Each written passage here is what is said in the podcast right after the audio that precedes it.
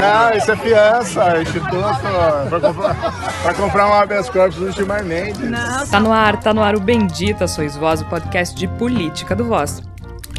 Voz é um portal de jornalismo independente, colaborativo e experimental. Acesse voz.social. Voz com S. No Twitter e Instagram é voz underline social.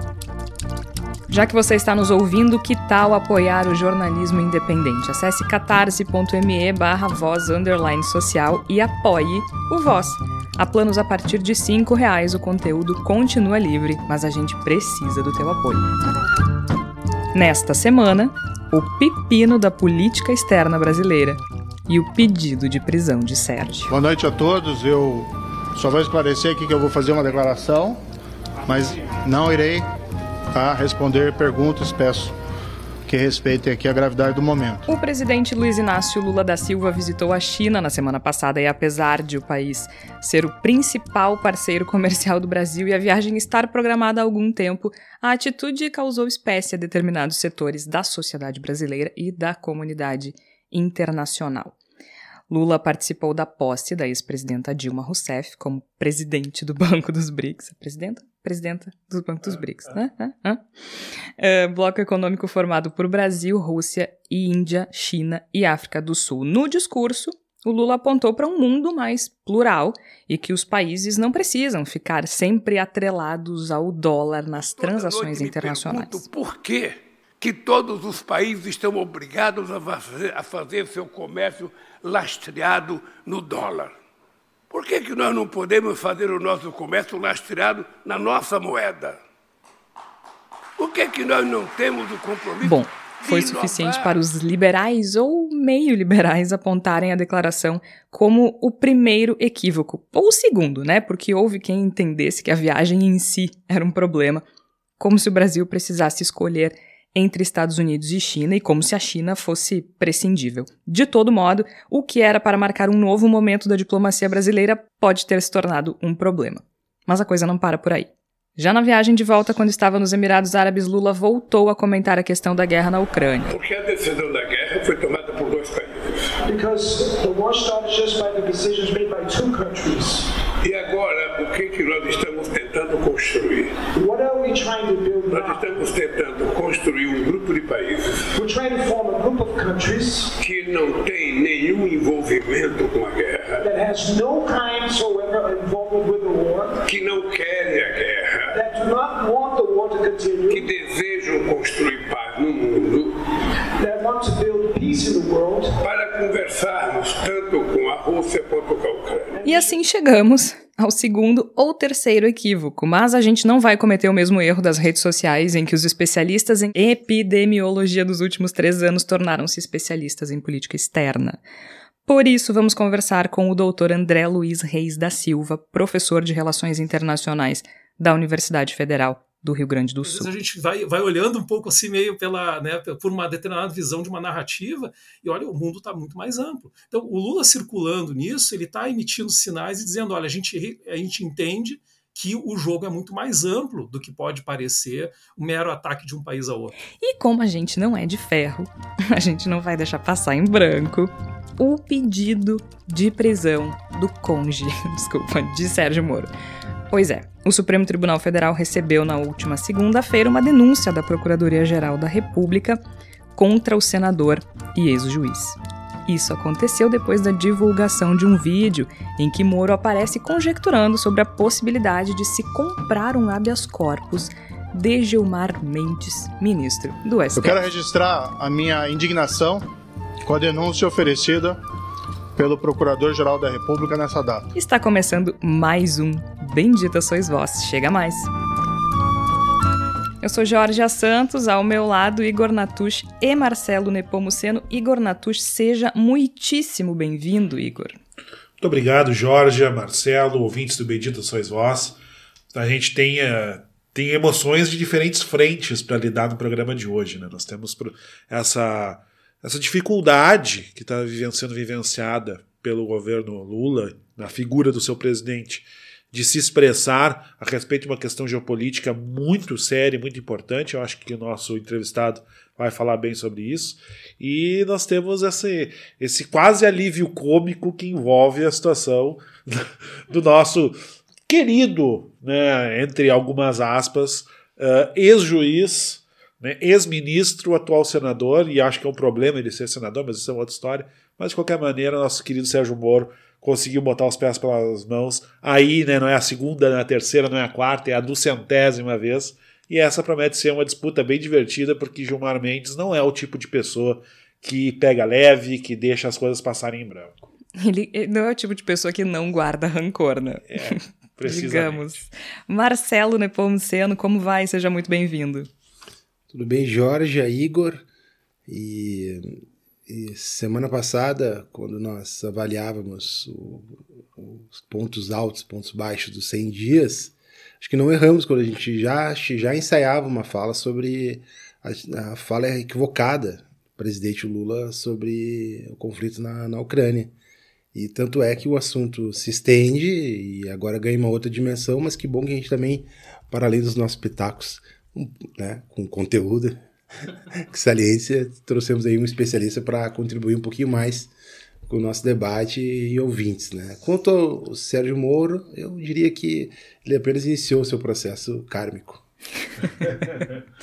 é, é, os nossos pitacos também são muito informados e interessantes, não é mesmo? Não estamos aqui à toa, afinal de contas, mas acho que era uma, uma situação que valia a pena a gente trazer alguém com estofo e, e, conhecimento, porque é uma situação muito complexa, de fato. Há quem diga que dizer que é uma situação complexa é passar pano para o Lula. Será? Eu perguntei isso também para o professor e a gente vai a gente vai descobrir ao longo dessa entrevista. Mas só para então situar os nossos ouvintes, eu duvido que algum dos nossos ouvintes não tenha deparado com essa situação ao longo da semana com essa questão ao longo da semana, mas não custa nada, né? A gente explicar um pouquinho o que aconteceu. A gente falou no episódio anterior que o Lula havia dito que quando um não quer, dois não brigam, mesmo com o Brasil condenando a invasão da Rússia na ONU. Isso pegou muito mal na comunidade internacional e a gente até classificou como um dos erros dos 100 dias de governo Lula. Pois nesta semana, então, o Lula, em viagem à China, repetiu. Primeiro, ele faz aquela declaração do dólar que causa um certo desconforto. Eu confesso que não vejo grandes problemas. Eu entendo por que causa desconforto, mas também entendo por que, que ele falou aquilo. Acho que faz, faz muito sentido, é muito coerente com a maneira como uh, o governo Lula uh, tem pensado uh, a questão econômica internacional. O Lula, nos primeiros governos, já vis vislumbrava esse mundo multipolar e uma quebra da hegemonia americana e um, uma, um aumento de importância da China e outros países. Então, não, não tem nada de, de novo nisso. Surpreende quem quer se surpreender ou quem quer usar isso como uma, é, como uma desculpa, enfim, ou, ou porque realmente não concorda para criticar o governo, né? Mas aí, na viagem de volta, ele foi perguntado sobre a questão da guerra e ele disse Uh, ele não falou, não usou a mesma frase, né? Ele não disse que quando um não quer, dois não brigam, mas ele disse que os dois países têm responsabilidade. Ele falou que a decisão da guerra foi tomada por dois países. E aí a coisa, né? Tudo de novo. Talvez até de uma maneira mais intensa. Nas últimas, nos últimos dias depois dessa polêmica, o Lula diz condenar a violação da integridade territorial é, da Ucrânia. Essa fala foi dita no encontro com o presidente da Romênia, Klaus Werner Iohannis, na última terça-feira, dia 18, e então ela acontece justamente depois dessa polêmica criada. Mas ele diz que condena a violação da integridade territorial da Ucrânia. Na ONU, o Brasil condenou a invasão territorial da Rússia, né? Russa da Ucrânia, melhor dizendo. Mas ainda assim permanece o mal-estar, principalmente depois da visita de Lavrov ao Brasil. Então, assim, só tá, tá posta a situação, a gente vai ouvir agora quem entende disso. Então, eu conversei com o professor André Luiz Reis da Silva, ele que é professor de Relações Internacionais da Universidade Federal do Rio Grande do Sul, da URGS, e explicou pra gente, então, como funciona a relação Brasil e China, o peso que isso tem uh, para a economia brasileira, como se dá a política externa do governo Lula com base nos dois governos anteriores e qual é a, o que ele vislumbra daqui para frente. Ele também disse, ele considera que essas declarações são um erro ou não, e se a política externa do governo toma um rumo interessante ou não. Bom, professor, muito obrigada por aceitar participar do Bendita Sois Voz. A gente precisa de alguns esclarecimentos, porque foi uma semana bastante movimentada no que diz respeito à política externa e relações internacionais do Brasil, né? Então vamos começar pelo começo, que é a visita do presidente Lula à China. O Lula tem um bom histórico quando se trata de relações internacionais, né? É famoso por isso, digamos assim, se a gente pensar nos dois governos anteriores, e a relação com a China não é propriamente uma novidade.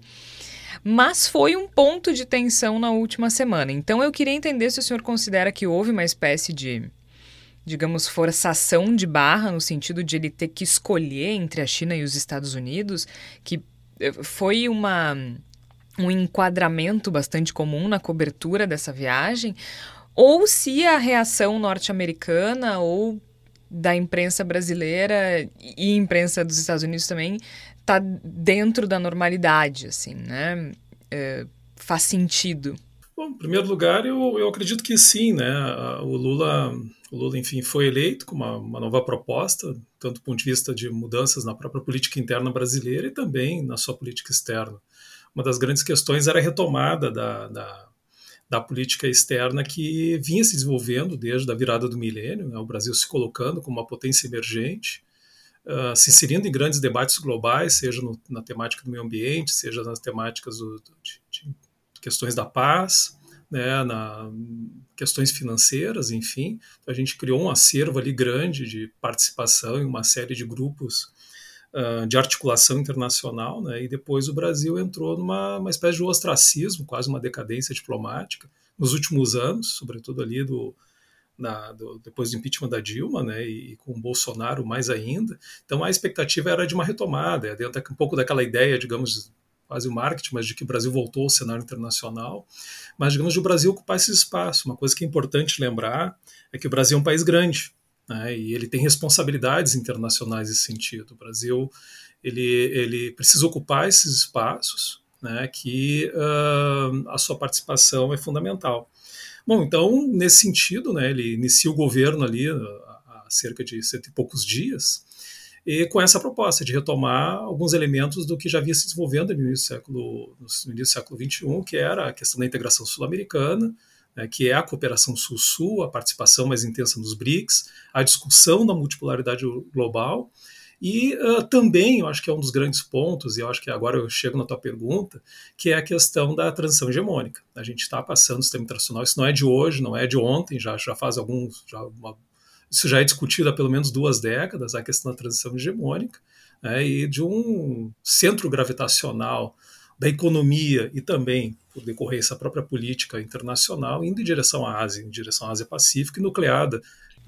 O próprio Lula, nos outros governos, tinha essa visão multipolar. Né? Exatamente. Uhum. É, crescentemente, a gente vem observando, desde o fim da Guerra Fria, né, já há 30 anos, a formação de um mundo mais multipolar. É claro que a polaridade não é completamente definida, isso está sempre em rediscussão, mas é um mundo crescentemente mais multipolar, onde uh, tu vai ter de certa forma, a concertação dos grandes temas globais vão ser lidados a partir de um conjunto de países, né? E o Brasil é convidado, de certa forma, a fazer parte dessa discussão multipolar. Então, por isso, exatamente, é uma das funções dos BRICS, né? reúne Índia, reúne China, reúne a Rússia, a África do Sul, Uh, e o Brasil nesse processo. Então, e o que a gente tem além disso, é claro, a ascensão chinesa que incomoda, obviamente, os Estados Unidos também tem que lidar com isso. Bom, no caso brasileiro, é o que a gente sempre afirma e que, de certa forma, a diplomacia brasileira vem fazendo, é lidar com essa transição hegemônica. O Brasil historicamente fez isso, ou seja, a gente não precisa tomar um lado e dizer estamos desse lado, ou seja, mas como é que a gente pode, uh, entre aspas, assim, tirar proveito disso, ou seja, barganhar e negociar espaços de autonomia nas transições hegemônicas. A gente já fez isso em vários momentos, a transição lá de Portugal para a Inglaterra no século XIX, depois a própria Inglaterra para os Estados Unidos na virada do século XX, uh, diante, por exemplo, na, na, na, Primeira e na Segunda Guerra Mundial. Então, o Brasil procurou aproveitar espaços de manobra né, no sistema internacional para garantir espaços de autonomia e defender seus interesses. Então é um pouco isso que a gente observa, que talvez né, seja meio questionado, o Brasil vai, vai aos Estados Unidos e vai e vai à China em questão de um mês e meio, dois meses de distância. É exatamente isso. Vai lá conversar com eles dizendo assim: olha, nós queremos garantir nosso espaço de autonomia, mas queremos cooperar com vocês. Se a gente parar para pensar, professor, o mundo mudou muito desde o primeiro governo Lula até agora, né? Mesmo do segundo. É, e, e muda muito rápido. Eu acho que hoje se exige talvez um certo posicionamento que não se exigia antes. O senhor acha que decorre um pouco disso? Né? Por exemplo, se não está a favor dos Estados Unidos, está contra. Ou não, esse desconforto que Washington pode ter manifestado faz parte do, do, do jogo norte-americano, da geopolítica? É, eu acredito que, de certa forma, sim, faz parte do jogo americano, mas tem, tem um dado novo, né? Tem um dado novo que uh, a China de 20 anos atrás não é a China de agora ela tem muito mais poder econômico, muito mais poder militar, e aí vem uma discussão que a gente faz em relações internacionais, né? A China não tinha uma participação no cenário internacional à altura do seu peso econômico, do seu peso demográfico, enfim, do, do seu peso, né? Então ela e ela vem, sobretudo a partir do governo Xi Jinping, que já tem 10 anos, vem ah, mostrando aquilo que a gente chama de assertividade, vem participando mais, exigindo agora também, ah, vem mostrando mais suas posições sobre as relações internacionais. Isso tem incomodado os Estados Unidos. E aí tem um dado que é interessante, por exemplo, o governo Trump, Trump ah, durante o governo Trump ali, os Estados Unidos meio que se retirou de várias esferas uh, multilaterais, seja acordo de meio ambiente, enfim, aquele certo, entre aspas, isolacionismo americano permitiu ainda mais um avanço, um avanço da China. Então, o que a gente tem de dado novo, inclusive, é esse. Assim, né? Então, há um Estados Unidos bem mais reticente a essa expansão política e econômica da, da China no cenário atual. Né? E outra grande novidade é que a gente tem, a gente começou também o governo Lula em 2003 com a guerra do Afeganistão já acontecendo, importante lembrar, e o início da invasão do Afeganistão por parte dos Estados Unidos, aquela questão toda. Então, uh, uh, o que acontece? Só que era uma guerra que não envolvia, né, envolvia os Estados Unidos e países menores. Agora não, a gente está, uh, desde um ano e dois meses, enfim, uma guerra que envolve, por um lado, a Rússia, uma das maiores potências do planeta, do ponto de vista militar, nuclear e por aí afora. E, querendo ou não, não é só a Ucrânia, é uma guerra da Rússia com a OTAN. A Ucrânia ali ela, né, é o cenário onde ocorre esse E um conflito. país europeu, né? É uma guerra E um país Europa. europeu, então. Exatamente, exatamente. Acho bem lembrado, assim, uma guerra na Europa que uh, deixa os europeus, não é uma guerra num cenário distante, né, no Oriente Médio, enfim, mas é uma guerra muito próxima das potências ocidentais europeias e por aí afora. Então, assim, é um dado muito mais preocupante né, é um cenário é um cenário bem mais difícil do que nós tínhamos há 20 anos atrás, sobretudo por, por parte da visão dos Estados Unidos e a visão da própria OTAN. Né? Pois é, então, chegando especificamente na questão da guerra da Ucrânia, e aí a gente fala, quando se fala em guerra na Ucrânia, a gente fala de Estados Unidos, fala de Rússia e também de China, eventualmente, né? O presidente Lula repetiu uma declaração que já não tinha sido bem recebida lá atrás. Né? Antes ele falou, ainda no, bem no comecinho do mandato, que quando um não quer, dois não brigam, algo que foi muito mal recebido na comunidade internacional, reagiu muito mal. E nessa semana ele repetiu uma versão disso. Né? Ele disse que os dois teriam responsabilidade na guerra e que ao Brasil interessava a paz.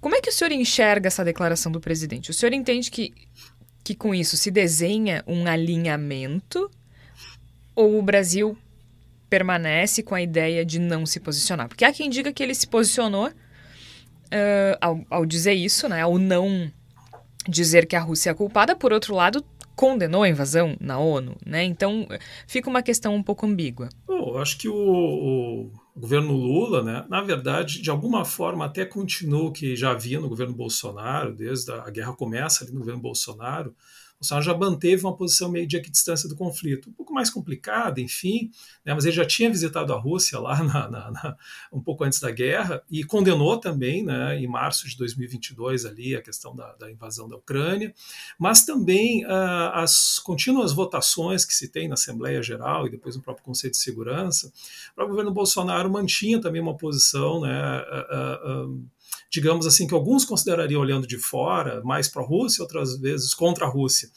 problema é que acabou uh, se colocando a questão do conflito está a favor ou contra. O que acontece? Se o, se o governo Bolsonaro, de certa forma, manteve uma posição, tentou manter uma posição meio de equidistância do conflito, que é uma tradição, de certa forma, brasileira, ela era mais passiva.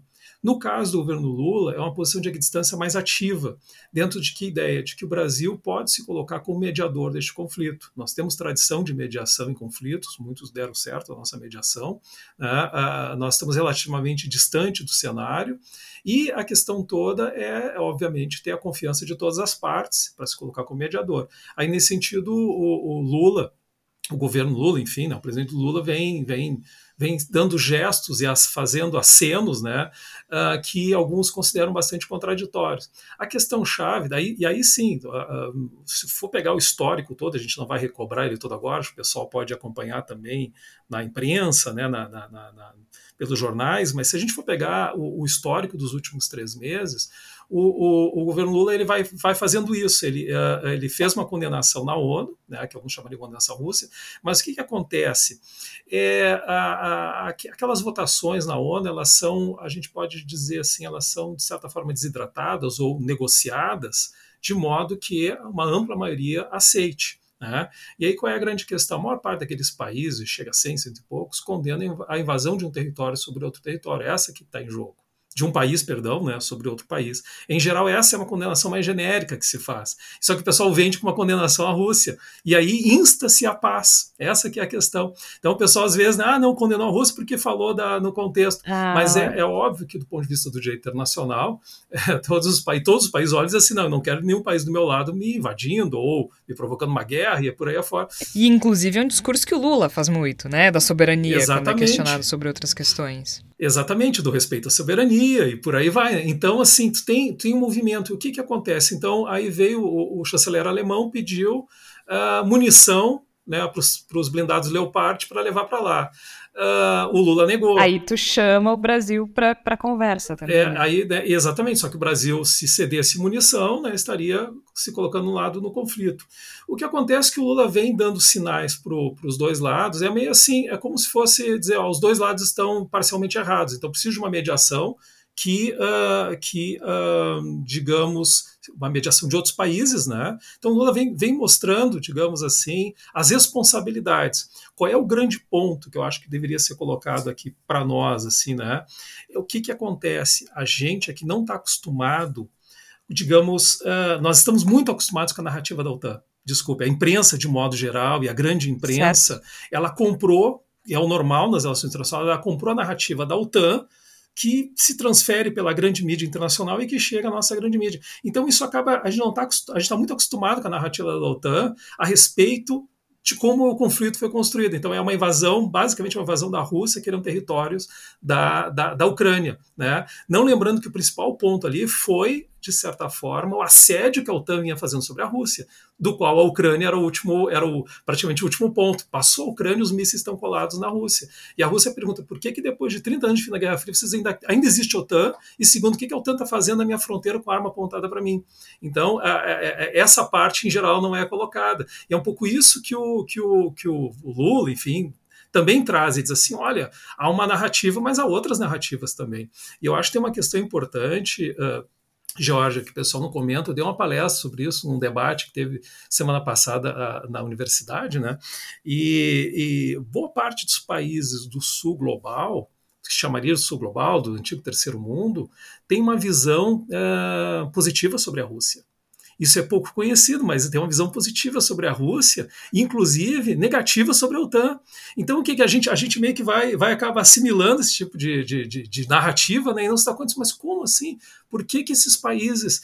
Saiu um estudo na Universidade de Cambridge no ano passado, já em outubro para novembro, compilando uma série de surveys globais a partir de uma metodologia, e eles ficaram chocados com a visão dos países em desenvolvimento favorável à Rússia. E ele disse, mas como isso pode acontecer? Né? Pode por vários motivos. A boa parte dos países, por exemplo, na África e na Ásia, vem a OTAN como apoiadora do colonialismo. Boa parte desses países olham para. Uh, uh, só para te pensar assim, curto prazo. Tá? Uh, durante o período da pandemia, nós tivemos dois, três anos de pandemia, né? enfim, a questão das vacinas. Boa parte dos países teve acesso à vacina, falando há dois anos atrás, pela Rússia, pela China e pela Índia. Enquanto os Estados Unidos e a Europa seguravam as vacinas uh, para eles mesmos, né, inclusive sobrou, e uh, impediu que se produzisse vacina, a questão da quebra da, da, discussão das patentes na OMC. Então, assim, eu poderia te colocar uma lista longa de vários países que dizem assim, olha, uh, inclusive o primeiro-ministro, o primeiro-ministro, o ministro das Relações Exteriores acho, de, Uganda, de Uganda disse assim, querem que a gente seja inimigo da Rússia, mas a Rússia nunca nos colonizou. A Rússia, inclusive, nos apoia. Então, acho que isso é importante, que às é. vezes a gente vai, vai olhando um pouco assim, meio pela, né, por uma determinada visão de uma narrativa, e olha, o mundo está muito mais amplo. Então, o Lula circulando nisso, ele está emitindo sinais e dizendo: olha, a gente, a gente entende que o jogo é muito mais amplo do que pode parecer um mero ataque de um país a outro. E o Lula entende que não pode prescindir da China nem dos Estados Unidos, né? Mas a gente sabe também que historicamente a relação com os Estados Unidos é, é complicada, né? Não muito tempo atrás endossaram um golpe militar aqui, então é um pouco complicada essa noção de apoio a priori. Uh, a gente poderia dizer então, professor, que o Lula talvez esteja pecando mais na forma como se manifesta do que propriamente na ideia real de política externa que ele tem imprimido? Ou a questão ou nem isso, enfim, a questão de pecar é uma análise mais da imprensa que abraça a narrativa da OTAN sem questionar, né? Então, ou sim, ele peca na forma. Eu acho que sim, uh, talvez ali uh, uh, o governo, a gente cobra em geral muito também os 100 dias do governo, aquela coisa toda, né? Te dizer, na prática. É, a gente até falou, na semana passada o episódio foi uhum. sobre isso, como é uma armadilha essa coisa dos 100 exatamente. Dias, né? Que, na verdade, é, é só simbólico. É exatamente, é exatamente isso que, que diferença faz o 100, 120 ou 110, né? Então, se cobra muito. Mas, claro, todo governo, no, no, no seu início ali, é uma questão de, de também de comunicação política, né, de, de, mídia, que vocês conhecem bem, assim como tu estrutura pensar em três meses eu tenho que mostrar né, que nós viemos, enfim, esse tipo de coisa. Uh, o que acontece ali ainda é necessário, a gente observando, é necessário no governo Lula ali um ajuste na comunicação. Né? É nítido que a comunicação ela ainda tem muita. É, é isso, coisa de início de governo, muita gente afoita, muitos ministros, né, muitos ministros acostumados a falar, muita gente falando, então, isso gera, em muitos casos, bateção de cabeça, para a gente usar a linguagem mais simples do mundo, como o Lula também faz às vezes. Então, isso tem sido feito. Assim, acho que é, uma, a, a, é necessário fazer um ajuste praticamente em eh, toda essa área, digamos, internacional e também nacional, eh, de informar mais unificadamente determinadas políticas. Né? E, no caso, eu acharia não tão necessário o Lula ficar dando declarações sobre política internacional em pé de, no meio de uma viagem. A que causou maior espécie, assim, foi num acúmulo, né, foi uma que ele deu vindo da China. Tá? Ah, ah, ah, já viajei para a China, né, e assim, a, a viagem é longa. Né? Quando tu termina uma viagem dessa, a vontade é de chorar, de tão cansado que tá. Então, assim, tu vai numa viagem longa, né? Depois de muito tempo, volta. E aí, em pé, vai dar uma entrevista num outro país. Ele estava na Arábia Saudita, se não me engano. Então, assim, é, eu acho que é, não, é, como se usa agora, desnecessário, né? Não é necessário. Essas declarações podem ser é, ele mesmo brincou com os jornalistas uhum. que não deu muitas entrevistas porque estava cansado, ele usou a expressão que estava só o pó da rabiola e ainda disse que, que não podia aparecer eh, completamente desconectado da beleza dele. é, que é o jeito, é o jeito irônico dele, enfim, mas é um pouco isso, assim, é, é, é ali precisava, assim, tu querer, uh, uh, num, numa, como é que a gente pode dizer assim, num, numa, um assunto muito delicado, muito complexo, dar uma resposta, e ele dá uma resposta mais como é que a gente pode dizer assim, categórica ou simplificada, gera causa, né, causa esse tipo de conflito. Então, minha sugestão seria, né, diminui, diminui as frases, deixa o Itamaraty, deixa o Itamaraty agir. É claro, ele é o presidente, ele é a palavra final, a decisão final e a orientação é dele, mas não é necessário uh, essas frases, porque ela pode parecer, do ponto de vista da diplomacia, muito simplista, exatamente, ah, os dois estão errados. É, é, a, a, gente compreende até o que quer dizer. Sim, e aí o linguajar, né, a coisa, ah, quando eu não quero, dois não brigam. Exatamente, a linguagem acaba ficando reducionista e muito simplificado. E no ponto de vista diplomático, essa questão tão delicada que a luta é por cada palavra. E não é só cada palavra, é quase pela, é pela sei lá, semiótica da coisa. Entende? É, é, é a luta é, é, às vezes por cada símbolo. Observe. Questão, por exemplo, ontem eles estavam discutindo, ontem o Sergei Lavrov, né, o, o, o, o chanceler russo, esteve no Brasil. Isso, houve uma dúvida se era. A tradução é. inicialmente diz que, que Lavrov falou que Brasil e Rússia tinham uma visão única e uhum. depois uhum. uh, outra é, tradução, mas, visões similares, né? Que é bem diferente. Imagine, né? Então, assim, a diferença entre o similar e o único. Né, ou aproximadas, ou no mesmo sentido, ou enfim. Então, às vezes, uma única palavra, um conjunto de palavras e uma frase pode vir carregada de muito sentido.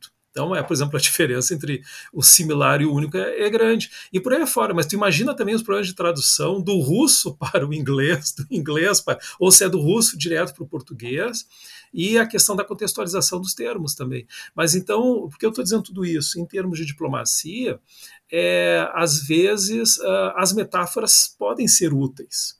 Eu, particularmente, não gosto muito das metáforas. Elas são divertidas, enfim, mas elas também podem vir carregadas de imprecisão. Uh, uh, que, que é um foi pouco, o caso. Que foi o caso, que é o que pode que aconteceu em várias dessas manifestações do Lula desde o ano passado. Acho que ele falou uma do Zelensky, também o Zelensky ficou uh, invocado, né? Com, acho que foi na época da campanha eleitoral no ano passado, ele largou uma frase também que ele chamou, ele Uh, que não é igualou, mas ele disse, ah, o Putin, o Zelensky e tal, e colocou o Zelensky é, na. Tipo, tudo os, a mesma coisa, uma coisa assim. E o Zelensky se incomodou, mandou uma mensagem, né, e tal. Agora, o Zelensky já duas, três vezes vem mandando mensagem. Ele conversou já com o Lula, né, por videoconferência, e então a Ucrânia vem acompanhando uh, muito de perto essa movimentação do Brasil. Isso é importante também colocar. Agora, professor, depois da visita do Lavrov, talvez o passo mais adequado uh, seja receber alguém ou ir até a Ucrânia? Ou o senhor acha que não, não seria necessário algo assim? Eu acho que é possível, é possível. Uh, o Lula tem uma visita para a Europa, se não me engano, ele está agendando. Eu não tenho certeza agora, talvez esteja mais informada, mas se não me engano, ele está agendando. Mas, acho que ainda não está confirmada, é, né? Alguma tá. coisa, porque é, é, claro que é o movimento dele, né? Ele foi para os principais parceiros comerciais, que também tem um sentido político. Ele visitou a Argentina, todo sentido do Mercosul, do eixo Brasil-Argentina para a reconstrução da Unasul, parceiro comercial importante. Foi aos Estados Unidos foi a China. Então, o próximo movimento dele esse ano, eu imagino, né, em breve vai ser Europa e também África. Tá? Vai, vai ser por aí, imagino, no, provavelmente até o segundo semestre. É, então, eu imagino ali alguma coisa entre África do Sul, Angola, né, talvez Moçambique, a gente tinha uma cooperação muito intensa, Nigéria. A Nigéria também é uma potência regional, também tem, tem, tem um peso importante, é um país que e também uh, é apontado como possível BRICS também. Se for fazer ampliação dos BRICS, chamado BRICS Plus, né, Plus, enfim, é, é apontado. Então, imagino por ali. Eu estou agora especulando mesmo, não tenho nenhuma informação uh, privilegiada, além de que vocês têm. Então, eu imagino por aí. Então, assim, é, é possível até uma, uma visita do, do Lula até a Ucrânia. Tá? Mas observe, o Lula não foi na Rússia também. O Lula foi à China. Ah, então eu dei toda essa volta para dizer isso. O Lula foi à China. A China não está em guerra. Importante lembrar. A China também se coloca como mediador.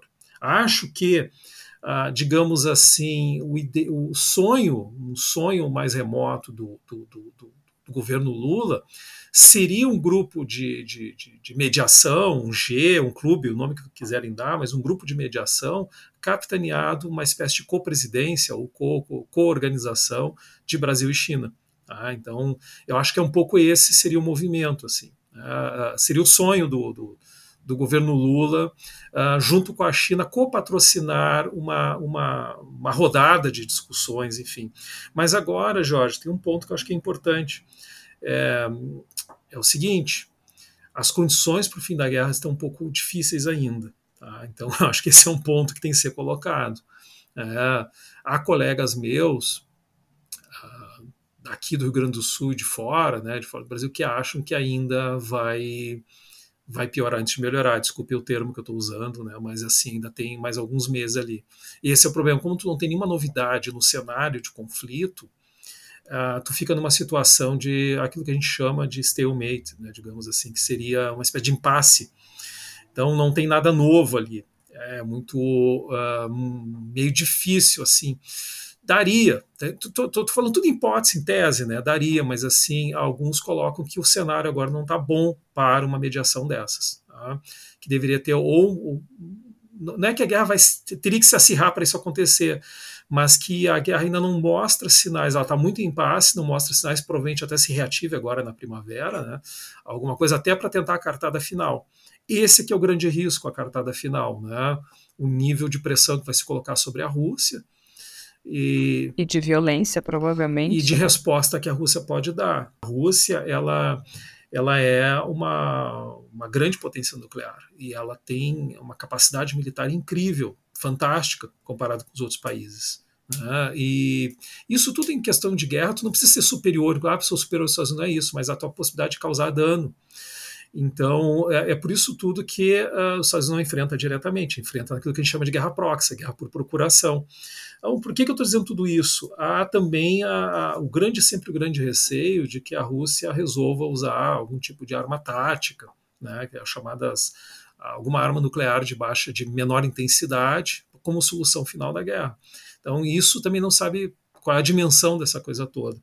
E nesse sentido, nesse tipo de conflito, a Europa se sente muito, como é que a gente pode usar o termo, muito uh, refém deste conflito os Estados Unidos está um pouco mais distante, né, e tem toda uma capacidade também de defesa uh, antiaérea e antimíssil, etc.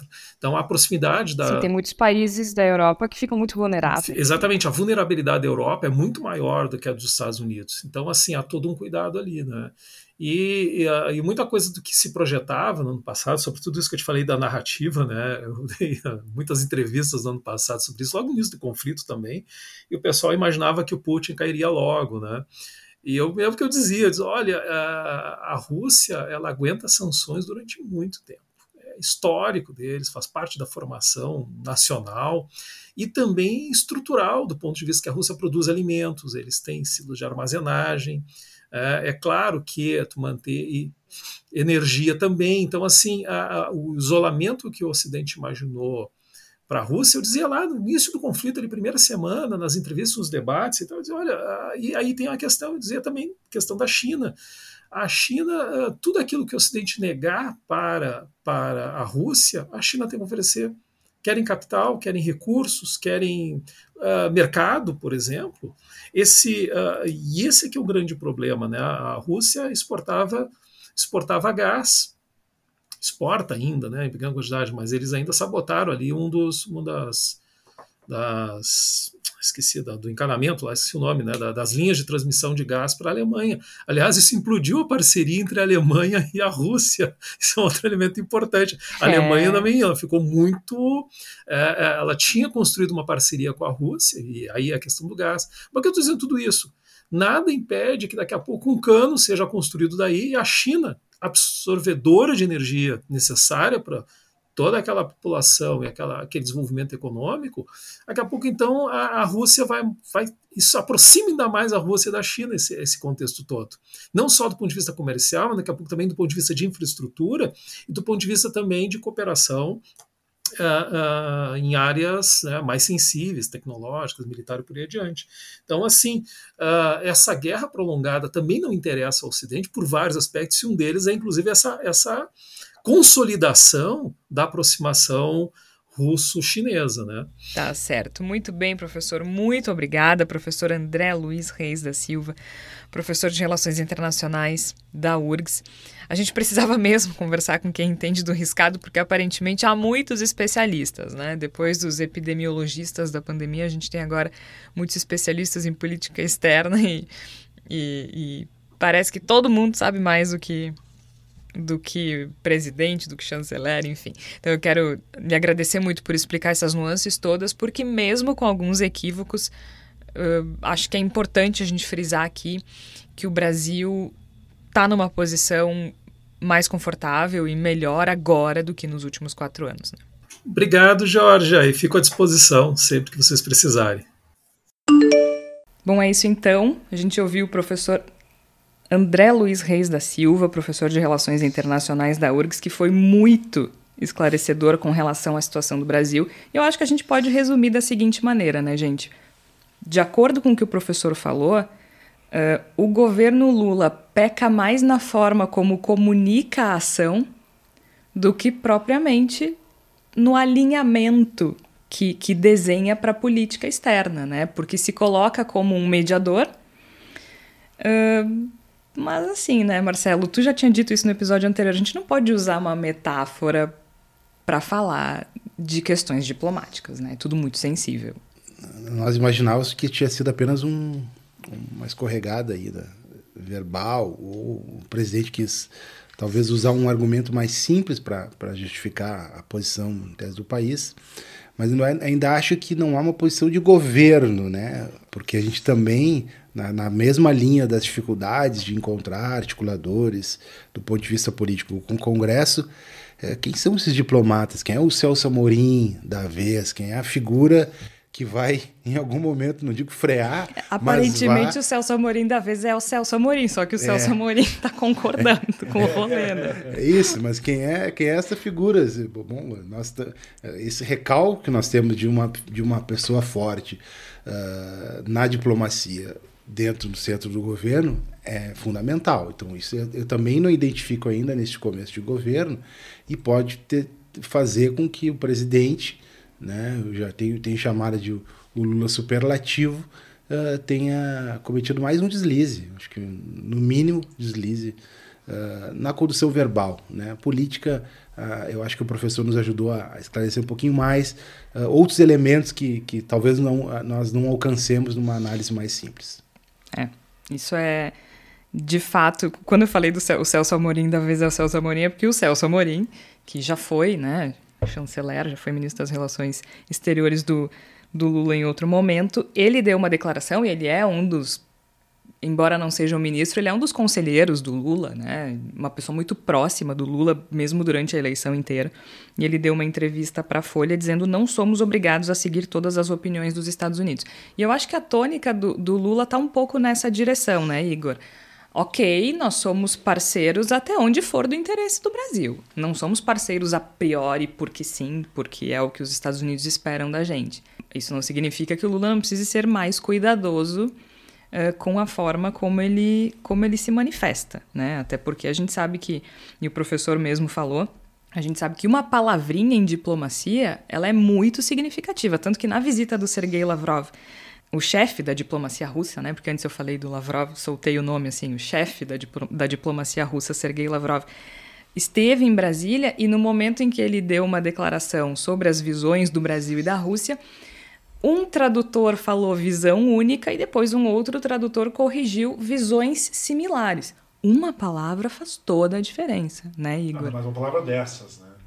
Exatamente. Ainda mais uma palavra dessa. Então, tem que se ter esse cuidado. Por outro lado, Lula também mostra que, que não pretende ser um aliado americano a priori só porque sim.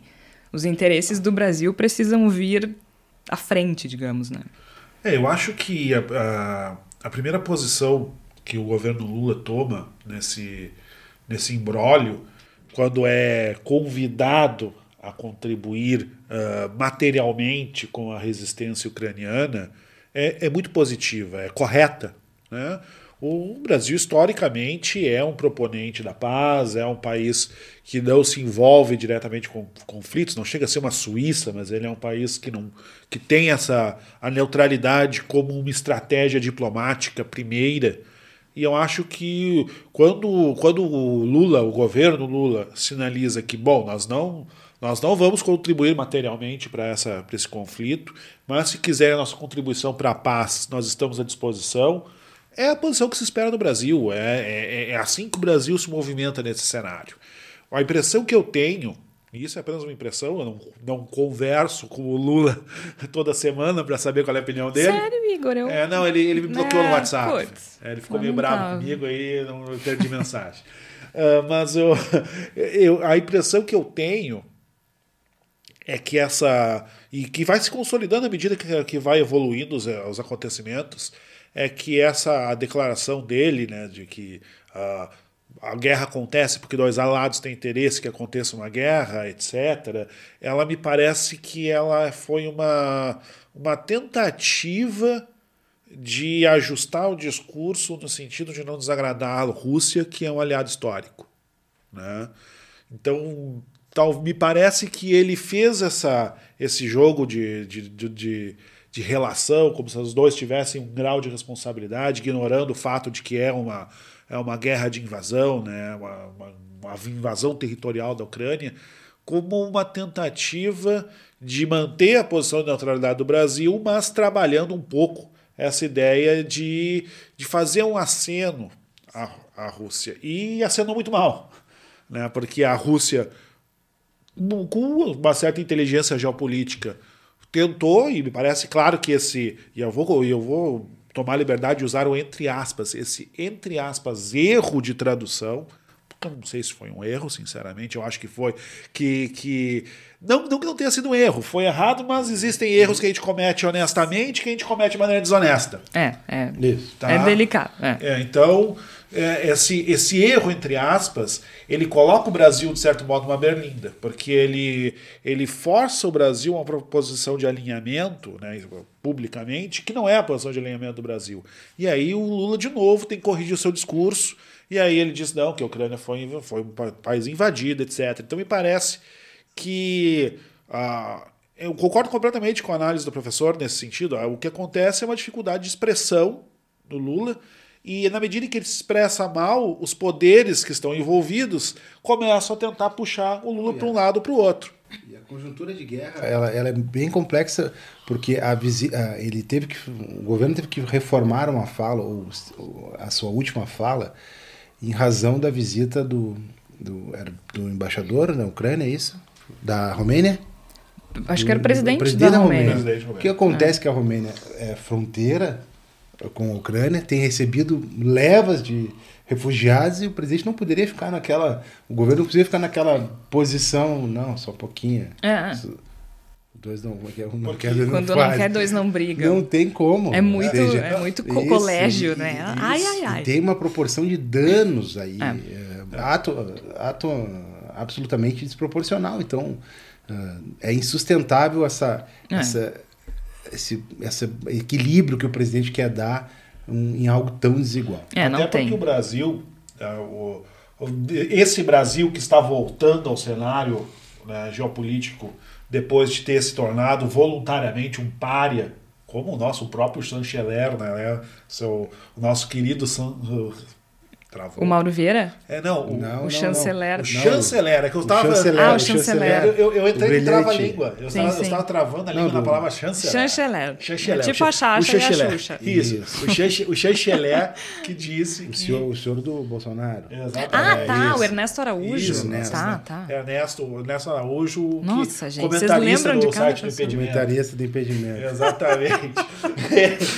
Melhor. Foi o momento mais alto da carreira. Exatamente. Embora os comentários dele fossem horrorosos, mas deixa assim. Uh, mas para tu ver o problema das mas, declarações. É, voltando mas nada danoso. É, é, voltando do trava-língua, uh, o Brasil está voltando a ser um agente geopolítico importante Sim. na escala global e essa posição de neutralidade desse agente não interessa a nenhum dos lados. No claro. Não, os Estados Unidos não quer que o Brasil seja neutro e a Rússia não quer que o Brasil seja não, neutro. E, e, o professor... A Europa não quer que o Brasil seja neutro. E o professor fala, né, nessa questão de mediar a paz. Tu não tem, tu não tem uma novidade. Ele disse assim, uma guerra não acaba quando tu não tem um fato novo. É muito difícil. E, e, outra, tu também não vai conseguir sentar com os dois se tu apontar o dedo na cara de um deles. Também tem isso, né? Mas o Lula, enfim, um, disse nesse encontro com o presidente da Romênia que abre aspas aqui, né? Ao mesmo tempo em que meu governo condena a violação da integridade territorial da Ucrânia, defendemos uma solução, uma solução política negociada para o conflito.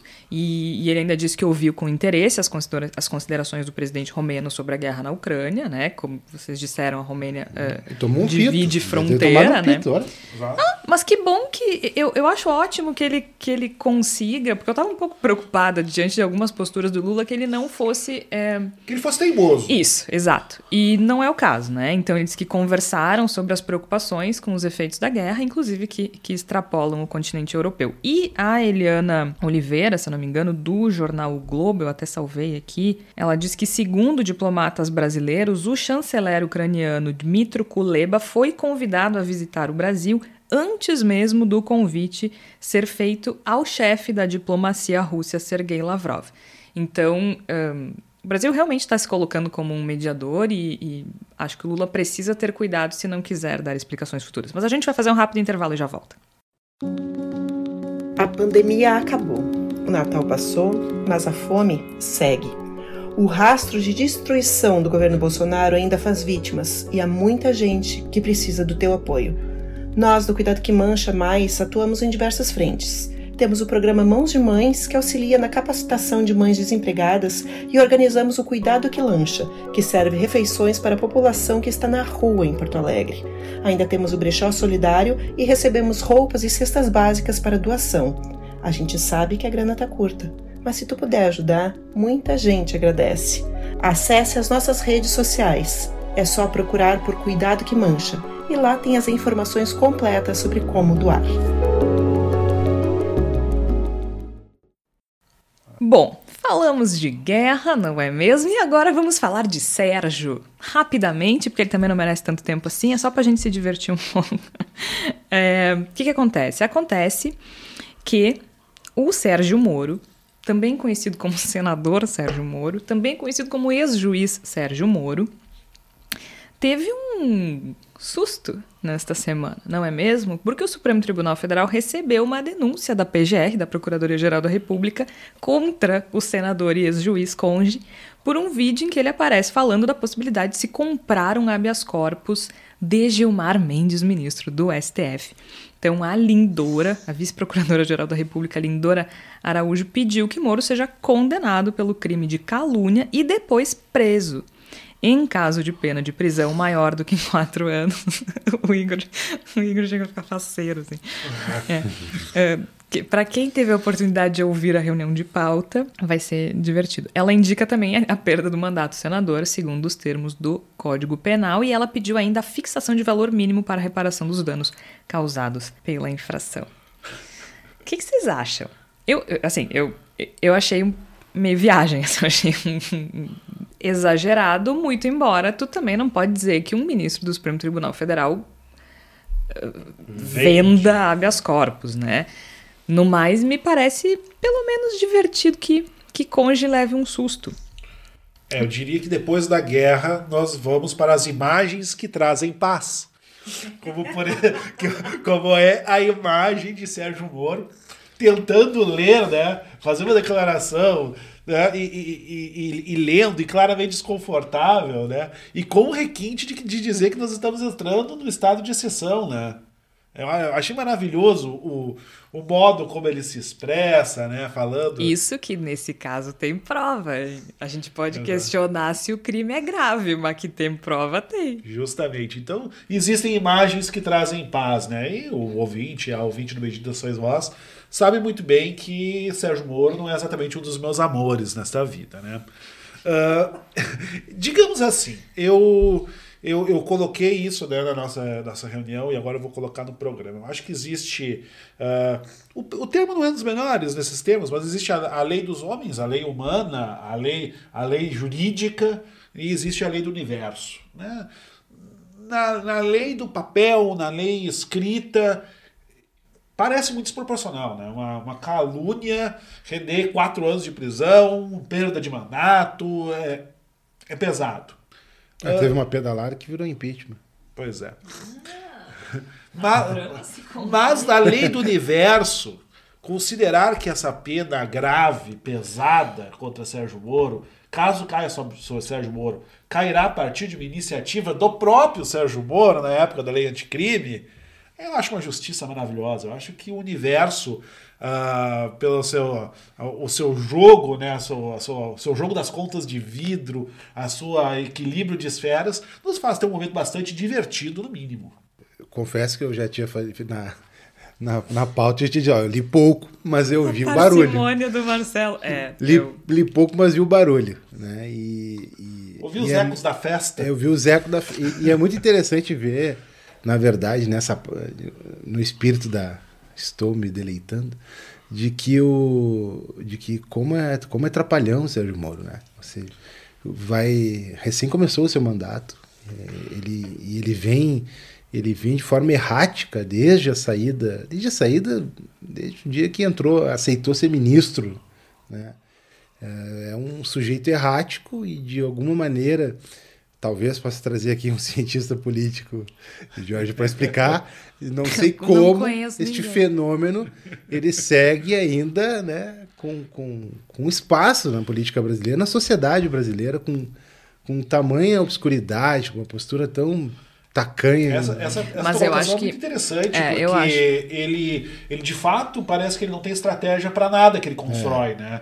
Ele não tinha estratégia quando virou ministro. Ele não é um enxadrista. É, é, ele, ele é um enxadrista que, sei lá, ele deve ser o lado pombo do jogo de xadrez. Jogar xadrez. ele, no jogo de xadrez ele é o pombo. Né? Porque ele não, não, ele, ele não, não, não parece construir as coisas com estratégia. A impressão que eu tenho, e pelo que tu falaste, Marcelo, imagino que tu concordes comigo, é que o Sérgio Moro queria ser senador porque queria ser senador. É isso, porque ele foi, foi aproveitando a, o que o, Abriu o que a janela. O, o que a janela, o que nossa dinâmica da política brasileira permitia, foi o que deu, e ele aproveitou, é isso. E, e, e nesse, e nessa caminhada, nessa essa tempestade de estragos que ele vem fazendo, bom, esse último episódio é mais um episódio que eu acho que é mais anedótico do que qualquer coisa, porque ele fala, é. ele fala intramuros, eu acho que obviamente tem uma algum tipo de implicação ali, mas enfim, eu acho que não será o último episódio patético, né? Ah, claro que a base, tentando fazer uma análise um pouquinho mais racional, a, a qual o espaço dele dentro do Senado hoje, né? Ele não é mais daquela base do Bolsonaro, os lajavatistas, lava, falei certo? Lava-jatistas. Chanceler. É, é, os lava-jatistas. Os, os os lava-jatistas. Os lava-jatistas, eu não sei para onde caminho mais, a gente não sabe se é uma base estruturada, aquele suporte midiático uh, está penando, ainda tem, né? Viúvas e tem ali. É, mas tá bem desgastado. Bem desgastado, então realmente eu acho que essa postura errática ela, tem, ela tende a, a ter novos, novos capítulos. É, eu acho que é uma figura que, que, dentre as tantas, né, que se elege como se fosse uma celebridade, né? Ele, ele, não, ele não tem solidez política. Ele é, político, ele é meio, ele é meio tiririca, né? Ele é Isso, é, meio, é ele... ele... é da... Né, aquela, assim, ah, aqueles jornalistas que viram senador né? Um jornalista, uma celebridade, uma coisa, acho que. Tem. tem. Há exceções, né? A gente vê Romário aí que, que, que, permanece, mas também tem aqueles que são de um mandato depois, né? Que saem da telinha, que, que, que, que sai do, do hype e esquecem. Acho que é o caso. Bom, a gente já está se estendendo aqui. Vamos para a palavra da salvação, porque a Flávia Cunha tem uma sugestão ótima, porque eu já sei, eu tenho spoiler, eu tenho informações privilegiadas e eu estou sabendo. Contigo, Flávia. Olá, Georgia, Igor, Marcelo e nossos ouvintes. Venho então com a palavra da salvação para indicar um livro que vai complementar o que foi abordado na primeira parte desse episódio. A Política Externa Brasileira na Era Lula, um balanço, é uma obra que reúne artigos de diversos acadêmicos especialistas no assunto. O objetivo do livro é debater de uma forma plural os rumos tomados pela política externa brasileira nesses dois mandatos do Lula e é muito interessante de ser analisado pela perspectiva atual, no começo desse terceiro mandato. A editora que lançou a obra lá em 2011 é a Picuri. Dentro dessa mesma pegada, o documentário Era dos Gigantes, dirigido por Maurício Costa, avalia os oito anos da política externa brasileira durante os dois mandatos do Lula. E fala bastante também da relação entre Brasil e Estados Unidos. O documentário conta com depoimentos de figuras relevantes, como Celso Amorim e Samuel Pinheiro Guimarães, além de Rubem Barbosa e Luiz Felipe Lampreia como contrapontos da oposição. O próprio Lula também é entrevistado. Era dos Gigantes está disponível na Amazon Prime Video. E para fechar, uma dica de livro infantil. Sim, isso não é o habitual aqui no Bendita Sois Vós, já que o espaço para literatura infantil do Voz é o cantinho da leitura. Mas calma, vocês vão entender o que um livro para crianças tem a ver com esse episódio quando eu falar o título. O Marreco Marrento. Ele lembra alguém? Alguma figura que tem a ver com a política brasileira, que foi recentemente envolvido numa baita treta? Sei que vocês pensaram o mesmo que eu, tenho certeza. De qualquer forma, a sugestão fica valendo para a criançada, o Marreco Marrento, de Marta Silveira e Max Vega, da editora Chiado. Na obra destinada ao público infantil, o marreco acaba aprendendo a parar de brigar com todo mundo. Será que na vida real isso pode acontecer? Por hoje é isso, Georgia. Até a semana que vem. Muito bem, então fica a sugestão do livro infantil sobre o marreco, não é mesmo? Para todo mundo se divertir. As crianças precisam de incentivo à leitura. A Flávia Eu Cunha. diria, que é uma, eu diria que é uma diversão para todas as idades. Todas as idades, né? Ficou bastante estabelecido nesse, nesse programa. Eu já fui comprar. pro Júlio, né, Marcelo? Vou comprar pro Júlio. Muito bem, então, Bendita Sois Vós vai ficando por aqui. Eu sou Georgia Santos, participaram o Igor Natucci, o Marcelo Nepomuceno e a Flávia Cunha, com uma sugestão excelente. E a gente vai ficando por aqui. Lembrando que o Bendita é publicado sempre às quartas-feiras, às 5 horas da tarde. Lembra que agora você pode ver a nossa rica carinha. Demorou um pouquinho pra sair a rica carinha da semana passada, porque a gente tá em período de testes, afinal de contas. A gente é muito bonito, o arquivo fica pesado, então assim, paciência porque a gente tá testando alguns formatos, mas O pessoal começa a editar e fica embevecido, não, né? Travou o acaba Adobe. perdendo. Travou o Adobe Premiere ali, gente. O pessoal não conseguia mais fazer. Mas vai, fiquem tranquilos que com o tempo a coisa vai fluindo e aí vocês vão ver cada vez mais da gente. Tá certo? A gente volta na próxima semana. Até lá.